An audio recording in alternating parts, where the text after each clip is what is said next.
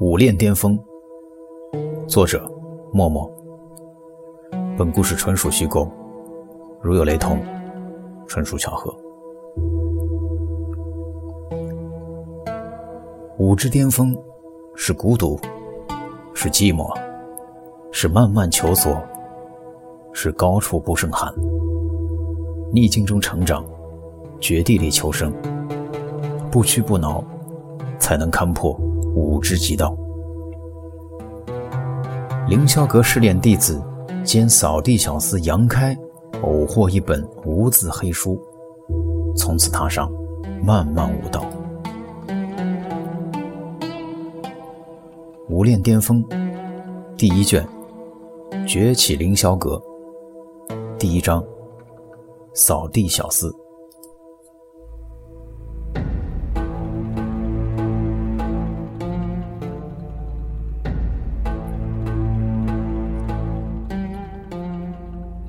天蒙蒙亮，杨开就醒了。稍微洗漱一番，便拿着墙角边的扫帚，走出了独居的小屋。站在门口，伸了个懒腰，看了一眼天际边浮现的一抹鱼肚白，闭目凝神，享受了片刻的宁静，随即睁开眼帘，舞动起手上的扫帚，埋头清理着地面的灰尘和落叶。一袭青衣，朴素干净。老成的衣色，平白将少年衬托得虚长几岁。杨开的腰杆如标枪一般挺得笔直，即便是在做着最底层的活儿，脸庞上的神色也一丝不苟，动作很沉稳。捏着扫把的双手并未用多大力，身子甚至都没多大的摆动。只凭着手腕的转动，那扫把便如臂指使，悠来忽去。随着他步伐的移动，地面上积攒的灰尘和杂物神奇般的跟着动了起来，仿佛平白长了两条腿。杨开是凌霄阁的试炼弟子，三年前进宗门开始修炼，可是直到如今。他也只修炼到淬体三层境界，与他一同入门的师兄弟们，早就远远的超过这个阶段，各得机缘拜入门中高人座下，飞黄腾达去了。他，却只能望洋兴叹。三年，淬体三层，这等资质已经不是用普通二字可以形容了，简直可以说是平庸至极。没奈何，杨开只能在宗门内接了个扫地的活儿，一边维持生计，一边苦苦修炼。凌霄阁是个比较特殊的门派，这个特殊体现在门下弟子竞争的残酷上。在这个门派内，有能力者上位，没能力者淘汰。弱肉强食这个铁律在凌霄阁内被演绎的是淋漓尽致。其他的宗门或许还有些同门友情、手足情谊，但是在凌霄阁内没有。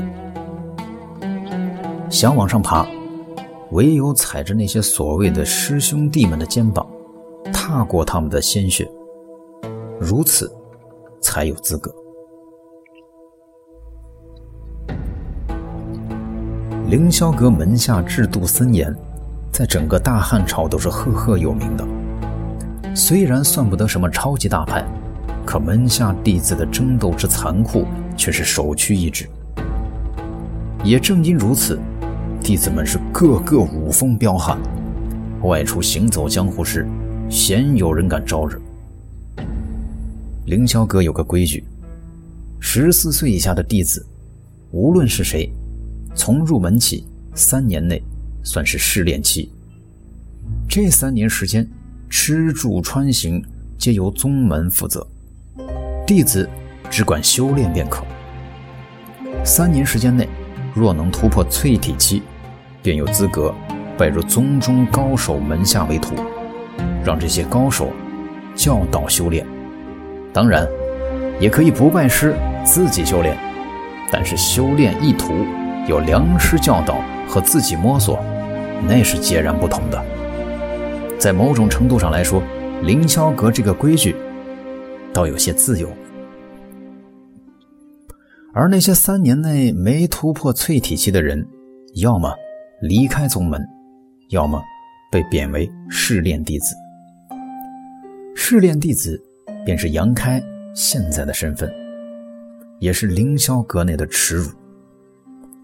和普通弟子不同，试炼弟子的生存环境更为苛刻，因为走到这一步，吃穿住行都要自己打理，宗门。不再会往你身上浪费任何一份修炼资源，而一旦被贬为试炼弟子，基本上此生就永无出头之日了。除非在短时间内实力大幅度上涨，令宗门觉得你有可以投入的资本。整个凌霄阁三千弟子，而试炼弟子有几人？不过十指之数，杨开有幸成为其中一人。试炼弟子想在凌霄阁内活下去，简直难如登天。就比如说杨开现在居住的小屋，那是他自己一根木头一根木头搭建起来的。小屋顶上破了几个洞，都没时间打理。一到下雨天，屋内便积水难排。他自己的衣服是自己买的。他吃的东西是自己弄的，所有的一切都是自己负责，就连小屋的位置也在凌霄阁最偏僻、无人问津的地方。如此糟糕的待遇，一般人很难忍受得下去。这也是凌霄阁试炼弟子数量之少的缘故。基本上过了试炼期，没有突破淬体境界的弟子，都会选择离开凌霄阁这一条路。可是杨开却留了下来，已经被人扫地出门过一次，这一次又怎能如此？几个月前被贬为试炼弟子之后，杨开便在宗门内接了个扫地的活维持自己的生计。可以说，杨开现在既是凌霄阁的试炼弟子，也是凌霄阁的扫地小厮。但扫地的活有时候。也无法维持杨开的温饱，时不时的饥一顿饱一顿，风寒无人过问，日子过得凄苦伶仃。纵然如此，杨开也没有打过退堂鼓。人生在世，数十年华，自己选择了这条路，就要一直走下去，半途而废，可不是男人所为。杨开有一股韧性。不撞南墙不回头的韧性。天渐渐亮了起来。杨开扫了一会儿地，所过之处干干净净，杂尘清扫一空。扫地虽然不费什么力气，可一大早没吃没喝就动了这么久，杨开也是浑身冒着虚汗。这跟实力无关，完全是因为体质太差了。三餐中有两餐饥，任谁处在杨开这个生活环境中，体质都不会好。身边渐渐围拢了一些凌霄阁的弟子，这些弟子个个都起了个大早，不去修炼，却围在杨开的身边。很多人都饶有兴致地打量着杨开，更有人的目光甚是贪婪，就仿佛杨开现在是一个一丝不挂的大美女。香气逼人的香饽饽，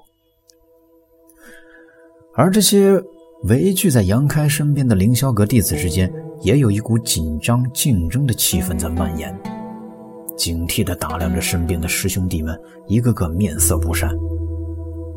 人群中，有人面露不忍，轻声道：“这么多人，有些过分了啊。”当下便有人回道：“你觉得人多也可以走啊。”没人要你留下来啊！一句话，便让那人讪讪不言。大家都知道为什么聚集在这里，都知道为什么要盯着杨开。现在，就是在等那一刻的到来。时限马上就要到了，现在若离去，岂不是太可惜了？若能抢了头筹，今日就又是一笔收获呀。周旁的动静，杨开自然是知道的，只不过他的神色一直未曾变过。这样的阵仗，自己每五天就要经历一次，一个月六次，实在没什么好大惊小怪的。而眼前这人数也略少了一些，应该是还没全到的缘故。所以他一直在扫地，对周旁之人不管不问，一路走，一路扫。随着时间的流逝，聚集在杨开身边的人越来越多，粗略估计，至少也有三四十人之多。杨开突然停了下来，就这么坐在道路中央，缓缓地吸了一口气，恢复着自己大清早消耗的体力。一看这动静，围聚在杨开身边的所有人立马散开，团团将他包围在中间。紧张竞争的气氛陡然间拔升到一个新的境界，仿佛连空气都不再流动了。谁也看谁不顺眼，却都期待无比的望着杨开。若叫不明真相的人看到此景，只怕会以为被包围在人群中间的是个绝顶高手。要不然，怎会出动如此多的人数来对付他？可实际上，杨开只是个淬体境界三层的试炼弟子而已。在场的任何一个人，都要比杨开厉害。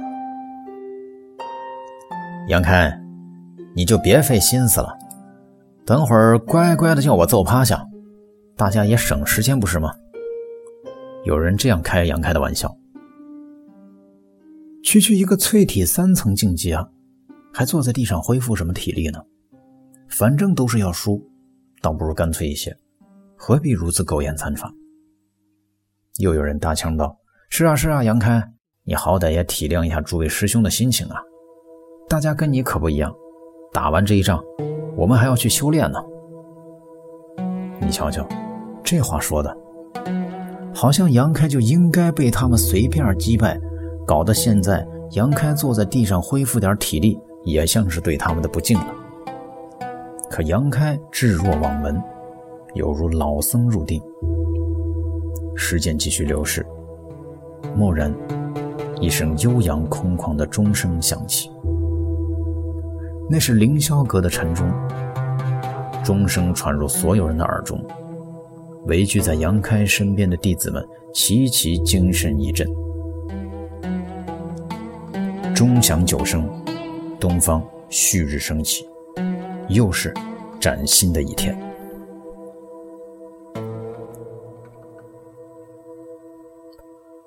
众人的呼吸陡然平息下去，眼巴巴地瞅着被围在中间的杨开。杨开缓缓起身，提着手上的扫把，淡淡的扫了一眼周围身边一圈的人。玄武啊，杨师兄！有人高声喊道：“我下手很轻的，保证打得你一点都不痛。”又有人说：“放屁！选我，我会给你个痛快，一拳就结束，绝对不浪费大家的时间。”选我，选我，选我，选我！场中一片闹哄哄的，就如同市场上的菜贩子们在推销着自己田地里的蔬菜，还比拼着谁的更新鲜一样。有人提醒出声。杨开，你可莫坏了自己定下的规矩啊！杨开轻笑，随手将拿着的扫把往天上一抛，几十双眼睛齐齐朝上看去，满是期待的等待着扫把落地的瞬间，心中一个劲儿的祈祷着：选我，选我，选我，选我！时间仿佛变缓，扫把在空中打了几个转儿。旋即落下，在地面上弹了弹，定格不动了。扫把的箭头指向人群中一位身形魁梧的少年。一片惋惜声响起，满是冤忧和不甘。反倒是那魁梧的少年哈哈一笑，走出人群，抱拳冲众人笑道：“诸位师兄，今日这一战，小弟拿下了，还望诸位师兄莫怪啊。”有人嫉妒不已地说。操狗屎运。还有人说，怎么就不选我呢？老子每五天都来一次，来了足足一个月了。杨开，你故意的吧？又有人说道：“别提了，我来了三个月了，一次都没被选到过。”师兄，你比我惨呐！不惨不惨，看好戏便是。两师兄弟对视一眼，心领神会的笑了。场中，其他人已经散开，只留下杨开和魁梧少年互相对视。杨开望着对方道：“试炼弟子杨开，淬体三层。”魁梧少年也自报家门：“普通弟子周定军，淬体五层。”凌霄阁的弟子也是分等级层次的，从下往上，一一是试炼弟子、普通弟子、座下弟子、精英弟子以及核心弟子五大等级。周定军说自己是普通弟子，那便是还未拜入宗中高手门下，未得良师指点；若是突破淬体期，拜入宗中高手门下，便是更高一级的座下弟子了。再高一级的精英弟子，个个都是出类拔萃，是从座下弟子中选拔上来的。而核心弟子，则是凌霄阁下一代的希望。宗内可是将这些人当成未来的接班人来培养的。森然的弟子等级制度看似不近人情，可却能很好的激发年轻人的血性和竞争意识，这也是凌霄阁残酷制度的根基。而杨开被无数人争抢局面的根本原因，则是凌霄阁的另一个规矩了——挑战的规矩。刚才您听到的是《武炼巅峰》第一卷《崛起凌霄阁》第一章“扫地小厮”。我是 Cookie。